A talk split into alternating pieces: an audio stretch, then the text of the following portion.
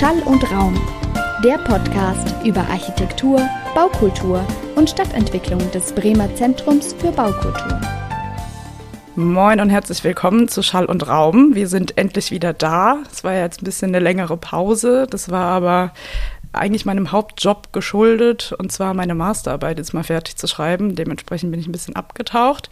Aber jetzt bin ich wieder da und ich weiß, uns fehlt noch die dritte Episode der aktuellen Staffel zum Thema Kolonialismus. Die kommt auch bald und wird bald noch nachgereicht. Ähm, und bis dahin haben wir uns jetzt was ganz Tolles überlegt, weil es ist jetzt genau ein Jahr her, dass die Staffel zum Thema Strafvollzug erschienen ist. Und die Staffel war tatsächlich ein voller Erfolg und ist richtig gut angekommen und hat mitunter dazu geführt, dass der Kontakt zu Jan Gerd Hein, der jetzt auch gerade mir gegenüber sitzt, ähm, zustande gekommen ist. Jan ist Sozialarbeiter mit Fokus auf Drogenhilfe und hat lange Zeit in verschiedenen Justizvollzugsanstalten in Nordrhein-Westfalen gearbeitet. Ja, genau, wir dachten uns, da das Thema bei euch so gut ankam und ich auch finde, dass man da wirklich nicht genug drüber sprechen kann, haben Jan und ich uns jetzt für dieses Schall- und Raum-Spezial verabredet, um Gedanken auszutauschen zu den bisherigen Gesprächen und auch seine Sichtweise noch ein bisschen mit ins Spiel zu bringen.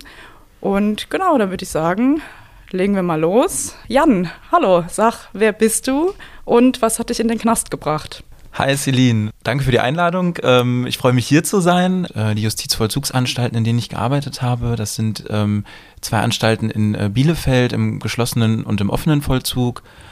Und ich habe 2017 mein Studium ähm, beendet und dann mein Anerkennungsjahr als Sozialarbeiter ähm, in der JVA in Bielefeld-Brackwede gemacht und bin dann 2018 zur ähm, Drogenberatung gewechselt. Also äh, mich hat eine berufliche Entscheidung in den Knast gebracht und äh, keine Straftat. Auf das Thema Strafvollzug bin ich gekommen durch Zufall. Ich habe ein Praktikum ähm, im Verlauf des Studiums gemacht und bin dann darüber in den Bereich Straffälligenhilfe gerutscht. Hm.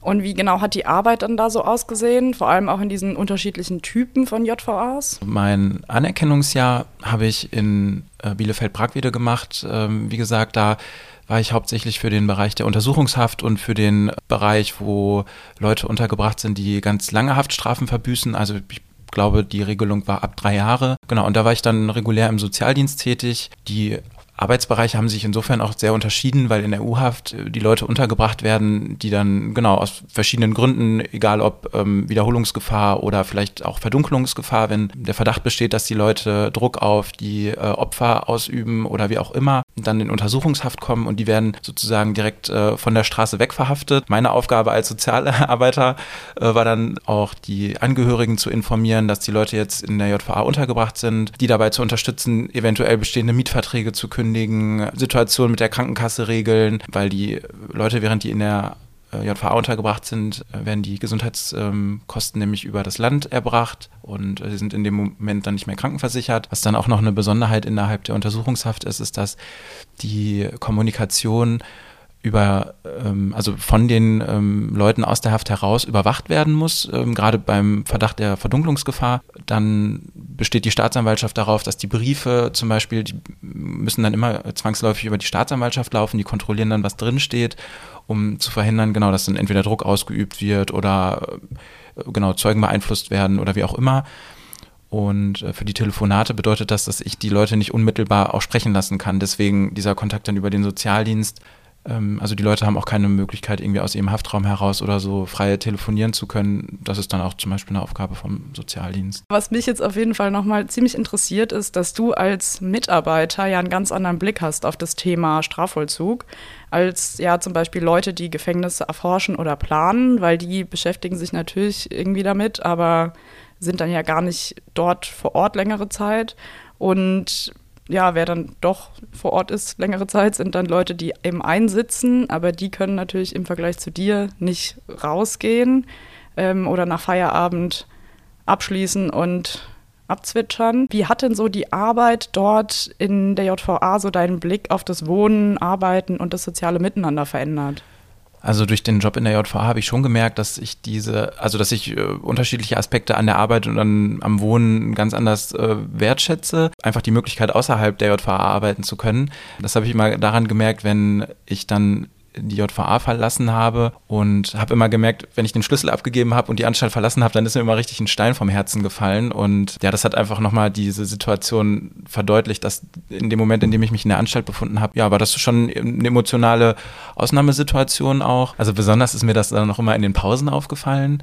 Also in den Situationen, in denen ich dann vielleicht in einem Arbeitsplatz außerhalb der JVA dann äh, mit Arbeitskolleginnen und Arbeitskollegen vielleicht irgendwo äh, zur Mittagspause essen gehe oder wir holen uns irgendwo, irgendwo was zu essen und setzen uns in so einen Sozialraum oder was auch immer. Äh, diese Situation, die gab es so oder gibt es so halt innerhalb der JVA nicht. Es ist nicht möglich, da kurz mal äh, in der Mittagspause rauszugehen und sich was zu essen zu holen, sondern die Wahl habe ich dann in der Situation, dass ich mich entweder, in, dass ich meine Pause in einem Büro mache, was im Zweifel ein ehemaliger Haftraum ist, äh, mit Gittern vor den Fenstern, oder ich gehe halt in die Kantine und da ist Arbeit dann auch immer Thema. Also es ist nicht möglich, was eine Pause ja eigentlich schon schaffen soll, äh, einen Freiraum zu ermöglichen innerhalb der Arbeitszeit und das ähm, ist halt so in der, innerhalb der JVA nicht möglich. Also da äh, merke ich, wertschätze ich die Arbeitsplätze außerhalb der äh, Anstalten mittlerweile wesentlich mehr. Ja, und das, was du auch angesprochen hast, mit dem Wohnen, dann nach Hause zu kommen und eine Wohnung mit, keine Ahnung, 90 Quadratmetern zu haben im Verhältnis zu 8 äh, Quadratmetern Zellengröße, das ist schon ein enormer Unterschied. Das war der Herr Schneider, der ja damals in der ersten Episode auch gesagt hat, dass es teilweise Zellen gibt, die eine Größe haben von 6 Quadratmetern. Und dann hatte ich damals gesagt, dass ein SUV eine Parkfläche von 12 Quadratmetern braucht. Das ist auch irgendwie absurd, wenn man sich dann denkt, ich fahre jetzt quasi in einem Auto, was größer ist als diese Zelle nach Hause. Das ist irgendwie völlig absurde Verhältnisse. Und du kannst wahrscheinlich auch dein Zuhause selber einrichten und gestalten und es dir da nett machen. Und das geht wahrscheinlich ja auch nicht. Ich weiß jetzt ehrlich gesagt gerade nicht, ob die, äh, also wie groß die Zellen in Bielefeld sind. Das unterscheidet sich dann auch. Im offenen Vollzug spricht man zum Beispiel auch nicht von Zellen, sondern das sind das dann sogenannte Stuben, weil die Türen halt offen sind. Wo wir gerade über Zellen sprechen, mir dann auch zwangsläufig einfällt, ist halt ähm, äh, der Verschluss an der Haftraumtür. Also ähm, das war auch ein Thema, wo ich merke, da verändert sich soziales Miteinander auch. Also das ist schon eine Besonderheit, äh, sich da innerhalb der Anstalt einfach nicht frei bewegen zu können. Das habe ich deutlich gemerkt, als ich dann als Angestellter der JVA ähm, das Arbeitsverhältnis gewechselt habe und dann zur Drogenberatung gegangen bin. Da habe ich dann einen Schlüssel abgeben müssen, nämlich den für die äh, Hafträume, sich innerhalb dieses, äh, dieser ähm, Institution dann nicht mehr frei bewegen zu können und selber entscheiden zu können, wann spreche ich eine Person, äh, weil so läuft es. Ne? Also ich ähm, bekomme dann einen Antrag von den Inhaftierten und gehe dann zu den Zellen als Sozialarbeiter für die JVA tätig, gehe dann hin, schließe die Haftraumtür auf oder besuche die Leute bei ihrem Arbeitsplatz und sage dann, ja, hier, Sie haben sich ja bei mir gemeldet, ich bin jetzt da, wenn Sie wollen, können wir gerade darüber sprechen. Als ähm, externer Mitarbeiter muss ich dann zu den Vollzugsbeamten gehen und dann darum bitten, dass sie mir ähm, die Tür aufschließen. Ist zwar ein kleiner, nur ein kleiner Unterschied, aber macht, ähm, macht auf jeden Fall was mit dem, mit dem Alltag und hat auch was mit mir gemacht, wo ich gemerkt habe, boah, das ist jetzt nicht mehr so äh, easy wie vorher. Also ich kann mich da nicht mehr so bewegen, wie das vorher der Fall war. Ich habe mir natürlich in Vorbereitung auf unser Gespräch heute nochmal so ein bisschen und auch so anlässlich des Jubiläums quasi nochmal die Episoden angehört. Da hatten wir ja drei von und die erste war mit dem Herrn Schneider von einem Architekturbüro hier in Bremen, GSP, die auch Gefängnisse planen. Wir hören jetzt gleich einen kurzen Einspieler. Es ist absolut zu 100 Prozent funktional geplant. Ich glaube, nirgendwo gilt die Maßgabe stärker, dass eben hier die Form der Funktion zu folgen hat. Es geht ausschließlich um Sicherheitsbelange. Also wir haben tatsächlich äh, Anstalten in Berlin gehabt, die hatten tatsächlich Zellengrößen von weniger als sechs Quadratmetern. Wir haben Ansprüche, was wir eigentlich schaffen wollen, was wir verbessern wollen, dass wir natürlich im Rahmen der Möglichkeiten, die sich einem innerhalb einer Justizvollzugsanstalt bieten, versuchen, das Maximum an, an Qualität an innenräumlicher Qualität herbeizuführen.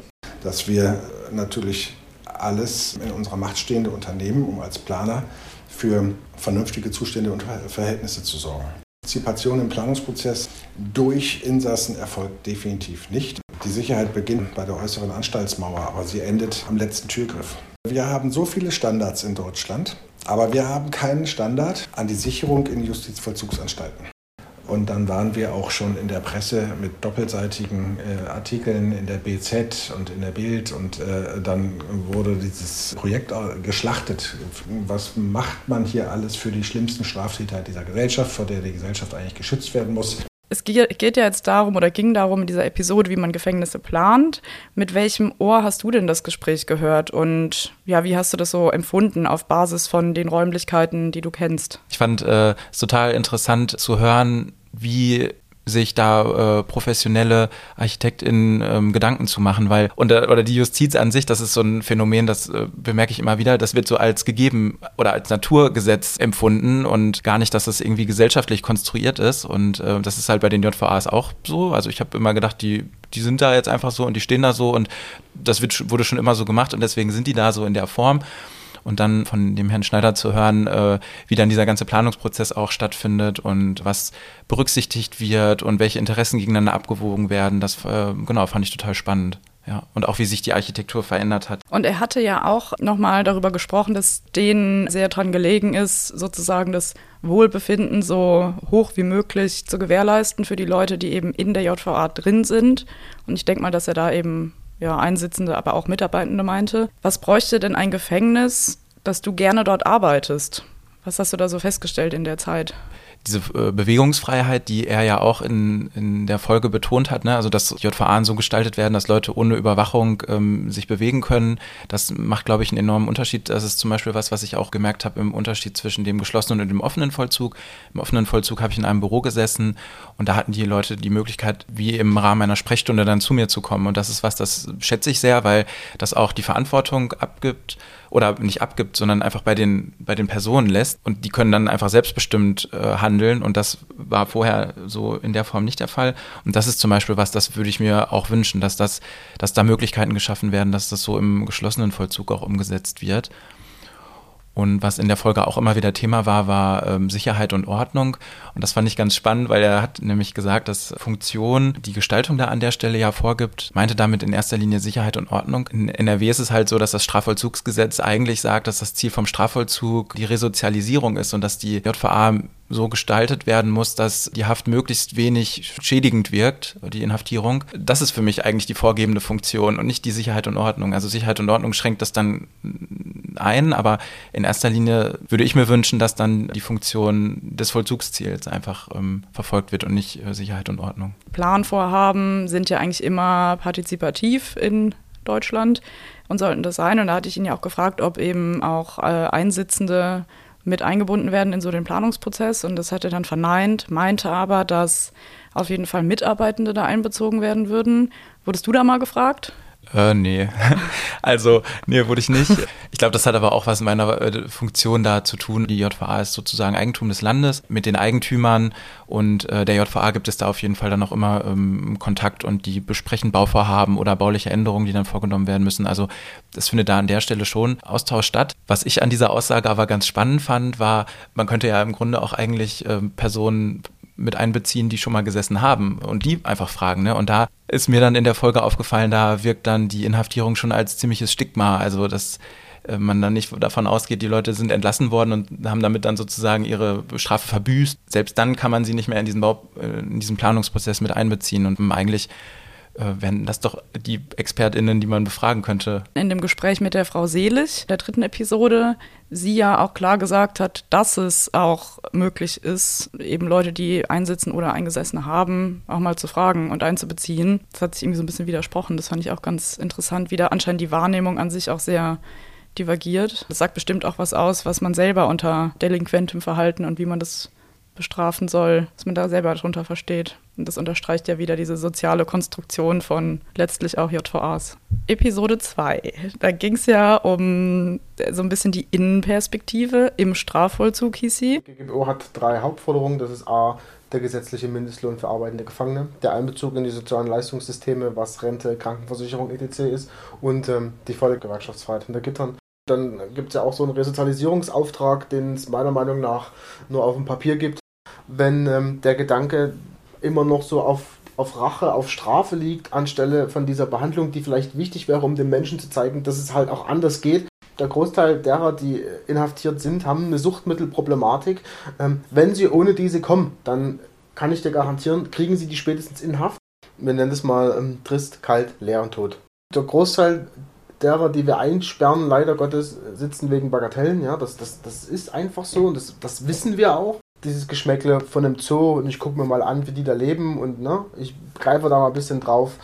Aber ich glaube nicht, dass ich durch bauliche Mittel, durch bauliche Veränderung was bewirken kann. Denn ja, ich kann das vielleicht so farblich gestalten, dass es anders auf meine Psyche wirkt auf mein Ich wirkt. Ja, das ist das eine. Aber um das umzusetzen, um was es hier geht, brauche ich einfach fachkundiges Personal, was den Menschen als Menschen sieht und nicht als Nummer. Die Länder äh, lassen sich schon genug Geld entgehen. Gefangene arbeiten ja, würden Gefangene für einen Mindestlohn arbeiten, hätten die Kommunen und die Länder auch Lohnsteuereinnahmen, die wegfallen. Für da, wo ich so einsaß, haben wir das mal durchgerechnet, wäre eine Million.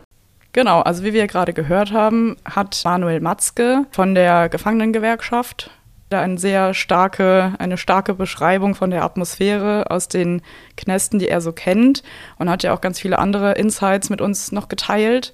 Ähm, und natürlich war diese Aussage sehr prägnant.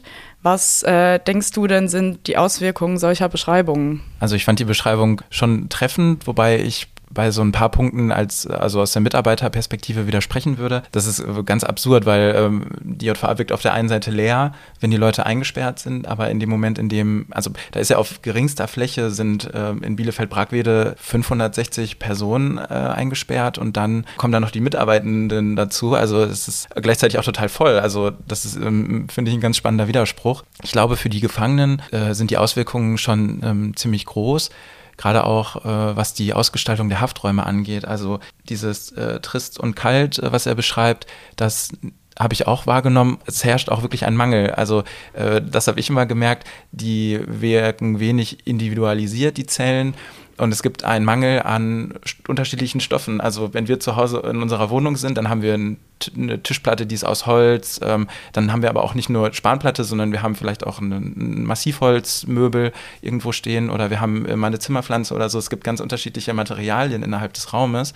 Und das ist in den JVA leider nicht so in den Hafträumen. Auch wenn es dann individuelle Einrichtungen gibt, also vielleicht hat jemand einen Wasserkocher oder eine eigene Kaffeemaschine oder so, dann ist das die Kaffeemaschine oder der Wasserkocher, den es von dem einen einen Händler gibt, wo sie dann zu gezwungen sind, da einzukaufen. Dann ist es halt immer der gleiche weiße Wasserkocher oder der gleiche schwarze Wasserkocher, aber es wirkt halt ähm, genau wenig individuell. Bei Manuel Matzke in der Beschreibung trist kalt, leer und tot, fehlt mir persönlich noch das Thema Lautstärke, weil das ist auch was, was da in erster Linie auch bauliche Ursachen hat. Also ich finde es in der J innerhalb der JVA immer unfassbar laut. Die Baumaterialien, die dort verwendet sind, also wir haben äh, viel Stahl, wir haben viel Beton. Es gibt äh, wenig, was Klang schluckt und das führt halt dazu, dass in diesen Hafthäusern echt immer eine furchtbare Akustik ist. Gerade wenn in ähm, Brackwede gibt es ein Hafthaus, das hat drei Etagen und die sind dann auch alle offen.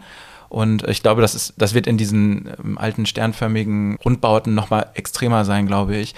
Da ist es dann unfassbar laut. Man hört, was oben passiert, man hört, was auf der Mitte passiert, man hört, was unten passiert. Dann werden ähm, Befehle gerufen, dann unterhalten sich die Leute über die Etagen hinweg und das ist auch eine, dann ist das ist dann eine Lärmkulisse, die ist dann mitunter auch schwer zu ertragen oder dann auch in den Büros wahrnehmbar. Ne? Es gibt ja dann auch äh, handwerkliche Betriebe da vor Ort, zum Beispiel ähm, eine Schlosserei, die dann entsprechend für eine entsprechende Lärmkulisse sorgt. Ja, ist auch irgendwie interessant, weil das, ich denke dadurch gleich wieder so an so Abhorchen und dass das ja vielleicht auch so ein Aspekt von dem Überwachen ist, die Materialwahl, dass man eben keine Privatgespräche führen kann und das alles hört. Ja, Abhorchen ähm, trifft es echt gut, weil äh, dieses Abhorchen funktioniert dann in beide Richtungen. Also ähm, wir haben äh, auch Leute schon berichtet, die wissen, wer jetzt gleich die Tür aufmacht, einfach nur am, äh, am Gang vor der Zelle und äh, wie die Tür geöffnet wird und wie der Schlüssel äh, in die Hand genommen wird. Ne? Also was macht er für Geräusche? Ist der Schlüssel irgendwie an einem Karabinerhaken befestigt? Wird er aus der Tasche gezogen? Ähm, wie wird, äh, wird vorher angeklopft? Wird nicht angeklopft? Die haben die ganzen Schichtpläne auf dem Schirm. Wer ist wann da? Und äh, die wissen, die Leute wissen im Grunde, wer aufmacht, bevor sie die Person sehen. Manuel hatte ja auch das Thema Drogen im Knast angesprochen und du bist ja Experte dafür. Wie läuft denn Drogenhilfe im Knast ab?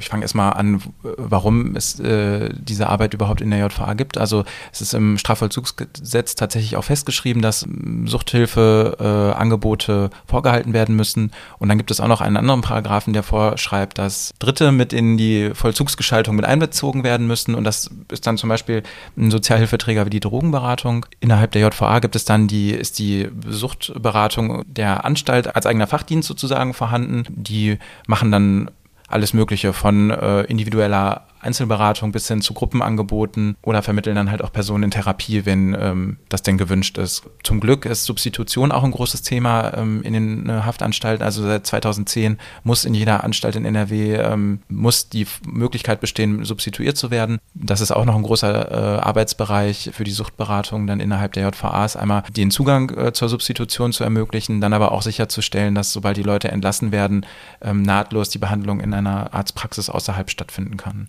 es ist ja so, dass die Leute nicht unmittelbar Kontakt zu mir aufnehmen können, sondern es gibt dann ein, ein Antragsformular, das ist der sogenannte VG 41. Natürlich.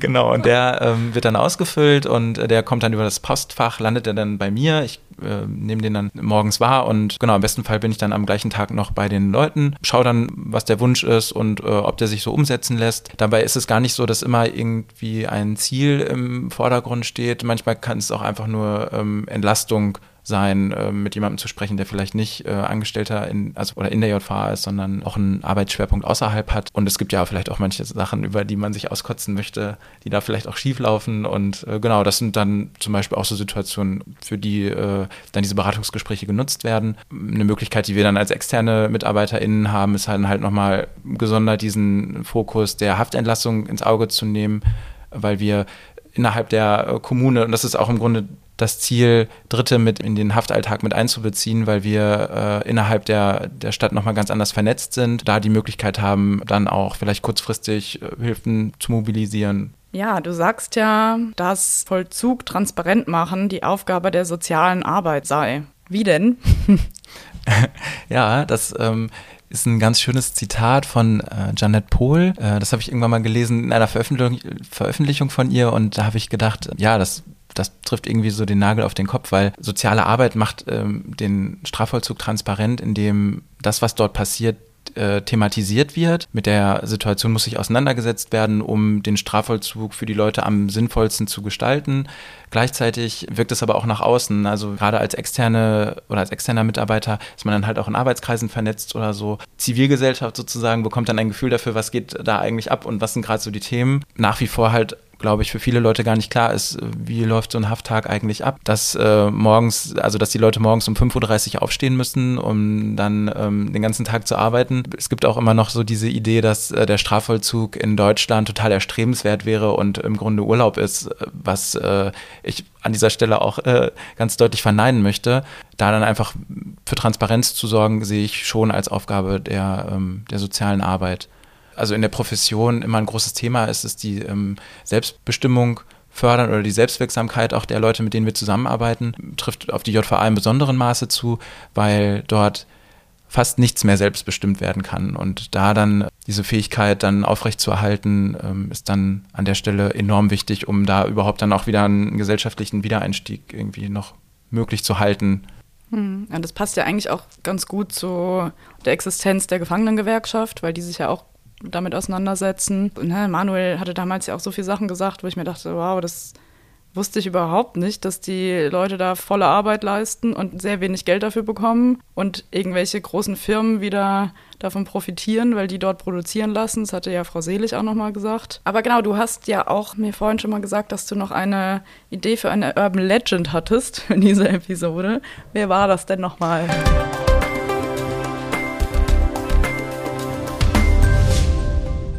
Urban Legends. Ja, das ist Johannes Feest, Bremer Kriminologe, emeritierter Professor, meine ich. Nachdem ist nämlich äh, der Johannes Feest-Preis benannt worden, der dann immer bei dieser Europäischen Konferenz für Gesundheitsfürsorge in Haft verliehen wird für besonderes Engagement im Bereich der straffälligen Hilfe. Und ähm, das ist auf jeden Fall eine Urban, Urban Legend. Er ist ganz großer Verfechter davon, die Ersatzfreiheitsstrafe abzuschaffen. Also ich will ihm jetzt keine Worte im Mund nehmen, legen, aber das ist so das, was ich in Erinnerung habe, dass das einfach äh, ein Mittel ist, mit dem sich kein kein Problem lösen lässt, sondern was eigentlich noch mehr Probleme schafft. Also äh, jemanden für eine Freiheitsstrafe von 1000 Euro, wo ein Tagessatz dann 10 Euro sind und dann 100 Tage in Haft zu schicken, wo ein Hafttag 150 Euro kostet. Also das, da stehen 10 Euro zu 150 überhaupt nicht im Vergleich und vielleicht würde dann die eine oder andere Maßnahme, die sich dann außerhalb des Vollzuges anbietet, viel eher lohnen. Und äh, genau, das ist auf jeden Fall eine Urban Legend. Johannes Feest.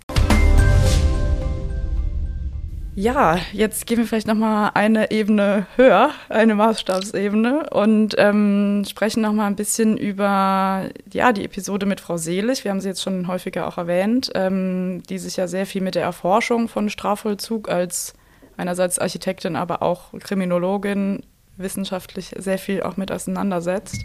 Es ist ja so, dass wir alle glauben, dass wir wissen, wie es in äh, Gefängnissen zugeht weil wir ja fast jeden Tag im Fernsehen in irgendeiner Serie ein Gefängnis sehen. Und es ist mir natürlich auch wichtig, ein ähm, Verständnis für die Aufgabe des Strafvollzugs äh, und für Resozialisierung in die Welt zu tragen. Um jemanden zu motivieren, dass er über sein Leben nachdenkt, braucht es ein bestimmtes Ambiente. Es gibt etwas, ein Fachbegriff nennt sich funktionelles Psychosyndrom. Das sind negative Haftfolgen. Als Architekt stimuliere ich alle Sinne. Die Farbwirkung etwas ist, was total unterschätzt wird und leider überhaupt nicht mehr gelehrt wird. Das heißt, es bleibt meistens auf dem Niveau Rot ist Liebe und Frauen, Blau sind Männer.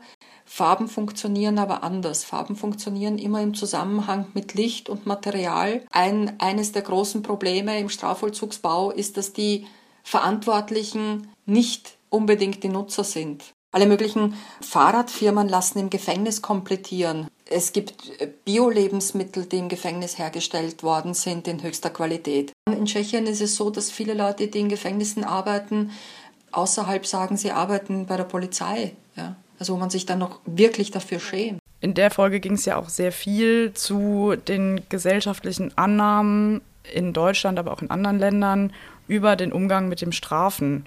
Vielleicht kannst du da nochmal so deine zentrale, deinen zentralen Gedanken nochmal mit uns teilen. Das ist äh, mir auch sehr wichtig, deswegen bin ich gerade total froh, dass diese Frage kommt. Ja, ich glaube einfach, dass innerhalb der Gesellschaft es immer noch ein ganz falsches Konzept von ähm, Kriminalität gibt. Wenn wir dieses Phänomen vielleicht auch unter so einer soziologischen Lebenslaufperspektive betrachten, dann merken wir, dass das keine, dass es nicht vom Himmel fällt, dass Leute inhaftiert werden, sondern dass da mehrere Risikofaktoren zusammenkommen, egal ob das ein niedriger sozioökologischer Status ist oder vielleicht irgendwelche Lebenskrisen, die die Leute erlebt haben und vielleicht auch nicht überwunden das akkumuliert sich dann über den Lauf der Zeit und führt dann im Zweifel am Ende dazu, dass die Leute inhaftiert werden. Da habe ich im letzten Jahr einen ganz spannenden Vortrag von Klaus Jünschke gehört bei der Europäischen Konferenz zur Gesundheitsfürsorge in Haft. Und er hat nämlich da das Statistische Bundesamt zitiert äh, mit einer Erhebung vom 31. März 2020 dass von allen 46.000 Insassen in Insassinnen in Deutschland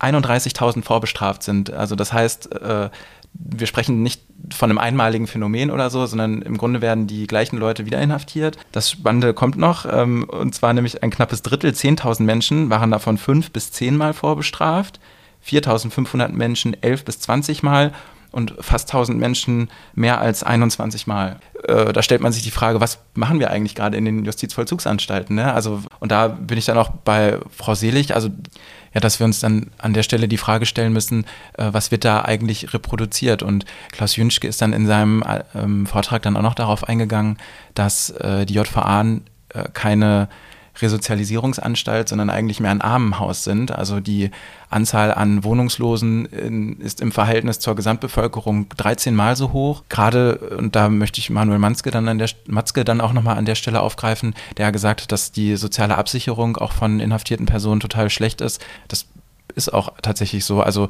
für die, für die Tätigkeit innerhalb der JVA, ähm, die Leute sind zum einen nicht krankenversichert, es werden keine Rentenversicherungsbeiträge gezahlt. Das heißt, die Leute werden im Grunde entlassen und äh, steuern die Altersarmut äh, zu. Und da findet dann, wenn wir dann wieder auf diese Lebenslaufperspektive gucken, eine weitere Akkumulation statt. Also diese Situation kann sich im Grunde in der Form, in der Strafvollzug gerade in Deutschland gelebt wird, gar nicht verbessern. Und das ist was das müssen wir irgendwie gesellschaftlich noch besser thematisieren. Auf jeden Fall, vor allem wenn man sich dann mal überlegt, in, also welches Kostenverhältnis, über das wir da sprechen, weil der Sozialstaat zahlt das alles, was ja mega viel ist, vor allem wenn es Leute sind, wie, wie du sagst, keine Ahnung, die 10, 15 Mal einsitzen. Das sind ja alles Kosten, die für die Unterbringung aufgebracht werden müssen. Gleichzeitig fehlen natürlich auch Sozialversicherungsbeiträge und dann, wenn sie dann wieder rauskommen, verdienen sie ja auch nichts und zahlen nichts irgendwie ein in den Fiskus. Und das ist ja, ne, und dann muss man, könnte man sich ja mal überlegen, ob man vielleicht einfach bisschen mehr Geld in die Hand nimmt. Und so viel muss es ja gar nicht sein. Das zeigen ja auch Beispiele aus Norwegen, dass es gar nicht so exorbitant teuer ist, wie das immer so gesellschaftlich wahrgenommen wird. Ja, die Räumlichkeiten besser gestaltet, die Mitarbeiter besser schult, dadurch mehr individueller auf die Leute eingeht. Und das finde ich echt ganz spannend, dass da wieder diese, das ist einfach wieder so eine kurze Frist. Das ist wahrscheinlich auch wieder so eine, ein Produkt des Neoliberalismus. Und im Endeffekt kann man das ja wahrscheinlich nochmal zusammenfassen als ja, das Menschenbild, das eine Gesellschaft halt hat, ne? Ja, auf jeden Fall. Also dann auch wollen wir uns das leisten und warum leisten wir uns das eigentlich? Ne? Das sind äh, ganz spannende Fragen. Und ich bin äh, leicht zuversichtlich, weil im Koalitionsvertrag der Ampelregierung haben die auf jeden Fall schon festgehalten, dass sie an dieser ähm, ab sozialen Absicherung was ändern wollen. Ich bin mal gespannt, ähm, wie das dann am Ende ausschaut. Ich kann mir nicht vorstellen, dass diese eine Legislaturperiode dafür reicht. Ich vermute, da muss noch ein bisschen mehr passieren. In NRW, glaube bin ich mal gespannt, ob, da, ob sich da überhaupt was tut. Also Justiz ist ja Ländersache. Ich habe immer das Gefühl, dass dann äh, gerade so von, von Seiten der CDU dann immer ganz schnell gesagt wird, ja, aber wir müssen ja die Gesellschaft schützen. Ich möchte an der Stelle jetzt auch gar nicht verschweigen, dass es vielleicht auch Leute gibt, vor denen die Gesellschaft tatsächlich geschützt werden muss. Aber das trifft nicht auf den Großteil der Leute zu, die hier inhaftiert sind. Die, da würden verhältnispräventive Maßnahmen viel sinnvoller sein. Das Geld könnte an der Stelle viel sinnvoller in Bildung und in bessere Aufwuchsbedingungen, Aufwachsbedingungen investiert werden. Jetzt nochmal ein bisschen den Bogen zu schließen oder zu spannen zu dem ganzen Thema der gebauten Umwelt und der Verräumlichung von diesen ganzen Themen. Äh, kannst du da von negativen Haftfolgen aufgrund der baulichen Bedingungen berichten? Eine Situation, die mir immer wieder begegnet ist und das äh, verdeutlicht, hat mir auch immer wieder verdeutlicht, wo ich mich da gerade befinde, ist, wenn ähm, ich die Leute dann äh, zu einem Gespräch in mein Büro geholt habe, dann ähm, sitzen wir da und sprechen dann, wenn es gut läuft, vielleicht auch mal eine Stunde oder so. Ne? Das sind dann auch, äh, glaube ich, immer ganz äh, wichtige Minuten oder Stunden auch für die Leute. Dann im Anschluss, wenn wir dann das Büro verlassen, äh, lasse ich die Leute auch gerne immer vor, weil ich denke mir, das ist eine Tür, die können sie selber auf und zu machen, von den wenigen, die es da gibt, die überhaupt frei offen, öffnen und schließbar sind. Und dann stehen die Leute aber vor meiner Bürotür und machen sie nicht auf. Und das ist eine Situation, die hat mir dann, also die löst bei mir immer Gänsehaut aus, weil ich merke immer wieder, boah, die sind einfach nicht mehr gewöhnt, dass es eine Klinke innen gibt. Ne? Also die stehen dann vor dieser Tür, es ist die gleiche Tür wie bei einem Haftraum, nur mit dem Unterschied, dass meine Bürotür halt auch eine Klinke hat. Und diese Klinke wird einfach nicht mehr wahrgenommen. Also die Leute gehen nicht aktiv dann durch die Tür, sondern oft muss ich dann halt nochmal darauf hinweisen, ja, Sie können auch gerne die Tür öffnen und durchgehen oder gehen Sie ruhig vor oder wie auch immer das dann ne, im Gespräch dann läuft. Aber das ist so eine Situation, da merke ich immer, wie entscheidend die bauliche oder die Unterbringung da einfach ist und wie die baulichen, ja, die bauliche Umgebung da wirkt. Und ich habe auch noch ein anderes Beispiel, was auch ziemlich extrem ist. Das war ein äh, Mann, ähm, der äh, lange Jahre in Haft war. Also ich glaube von den letzten, also seit 2000 hat er bestimmt äh, 15 Jahre in Haft verbracht und ähm, war in der Zeit nur im geschlossenen Vollzug, was auch eigentlich äh, ein Unding ist, weil äh, der offene Vollzug soll eigentlich die, der, die Regelunterbringung sein, also und geschlossener Vollzug die Ausnahme. Diese Person war aber die äh, ganzen Jahre nur im geschlossenen Vollzug. Im Verlauf der äh, Betreuung hat, ist er dann in den ähm, offenen Vollzug gewechselt und war da dann nicht mehr in der Lage, ähm, in den gemeinschaftlichen Essensräumen dann zu essen. Ne? Also da gibt es dann im Grunde für die Leute eine Mensa, ne, wo man dann hingeht, wie in der Uni oder so, zu festen Essenszeiten und da geht man dann hin, holt sich das Mittagessen ab und isst dann da auch in dem Gemeinschaftsraum. Und er ähm, hat aber in dieser ganzen Haftzeit dann ja im Grunde nur auf seinem Haftraum alleine gegessen und war dann auch in dem Moment dann nicht in der Lage, in diesem Raum zu essen und hat sich dann stattdessen immer an dem äh, Kiosk äh, Sachen geholt, die dann, den, also den die Kirche dann auf dem Gelände des offenen Vollzugs betreibt. Das ging dann nur so lange gut, wie er noch Geld hatte. Ne? Also die ähm, Gefangenen sind ja auch sehr arm in der Zeit in der Haft und wenn wir dann über 500 Euro Eigen- oder Hausgeld sprechen, dann ist das schon sehr viel, was sie dann zur freien Verfügung haben. Und ähm, das war dann irgendwann weg. Und dann ist er im Grunde auch wieder zurückverlegt worden in den geschlossenen Vollzug, weil er das dann da einfach in, nicht mehr ausgehalten hat. Und, und da sind wir dann wieder bei Frau Selig, dann so eine äh, Mangelerscheinung von Deprivation, wo die Leute dann bestimmte Lebenskompetenzen einfach verlieren im mhm. Laufe der Inhaftierung. Ja. Und wo Zellenvollzug ähm, einen ganz großen äh, Anteil dran hat.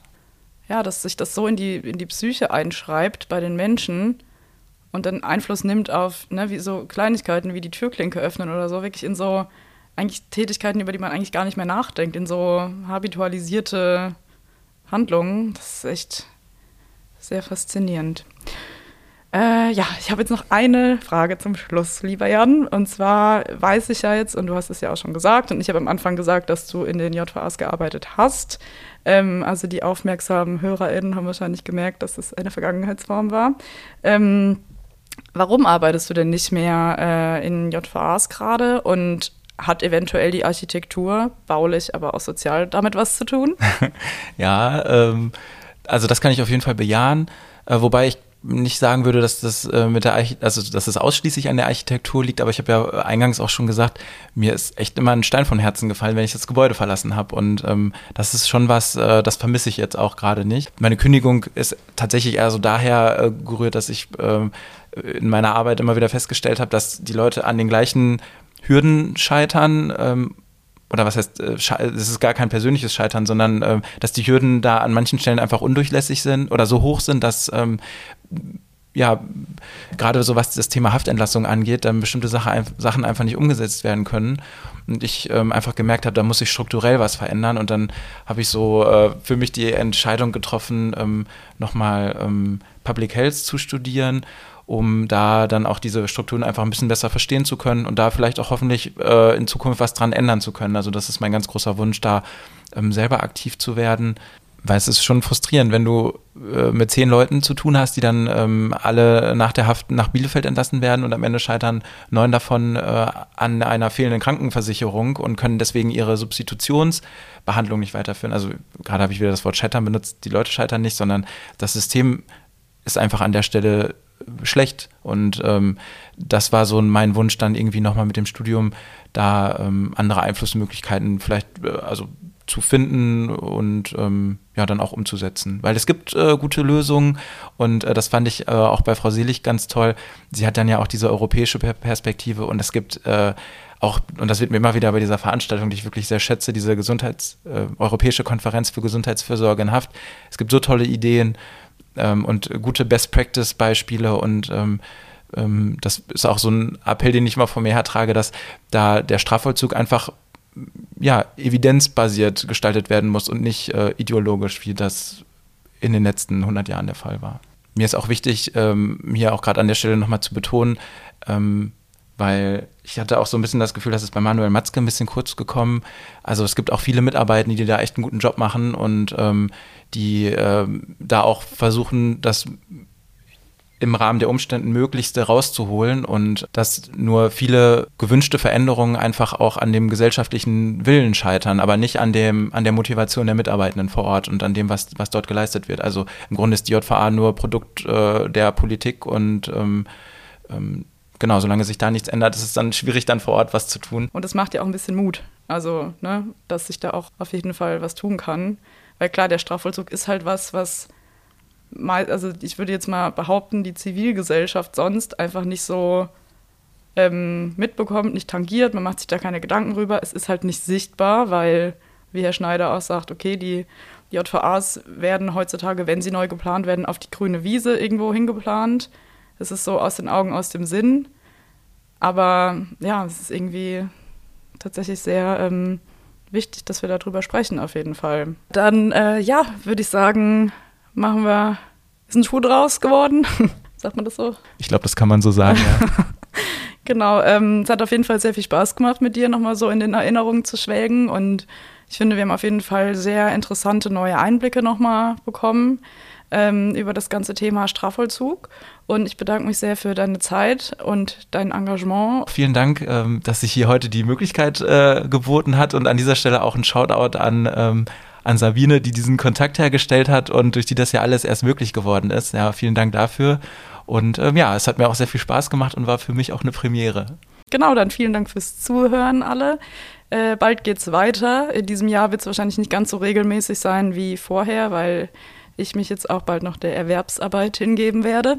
Aber werde auf jeden Fall den Podcast weitermachen und ihr werdet dann davon mitbekommen auf den sozialen Medien und natürlich auch, wenn ihr diesen Podcast abonniert, was ich euch sehr ans Herz legen würde. Und wenn ihr ein bisschen Zeit habt, eine Sekunde, dann klickt mal auf fünf Sterne, bewertet den Podcast, macht ihn sichtbarer. Vielen Dank und genau, bis zum nächsten Mal. Tschüss. Schall und Raum, der Podcast. Idee, Konzept und technische Durchführung Celine Schmidt-Hamburger. In Zusammenarbeit mit Christian von Wissel, Jörn Schaper und Frank Peters. Sprecherin und Recherche Franziska Ass. Social Media Jasmin Roloff-Omari. Social Media und Recherche Annika Kraut. Sounddesign Matthias Kloppe. Design Lars Neckel.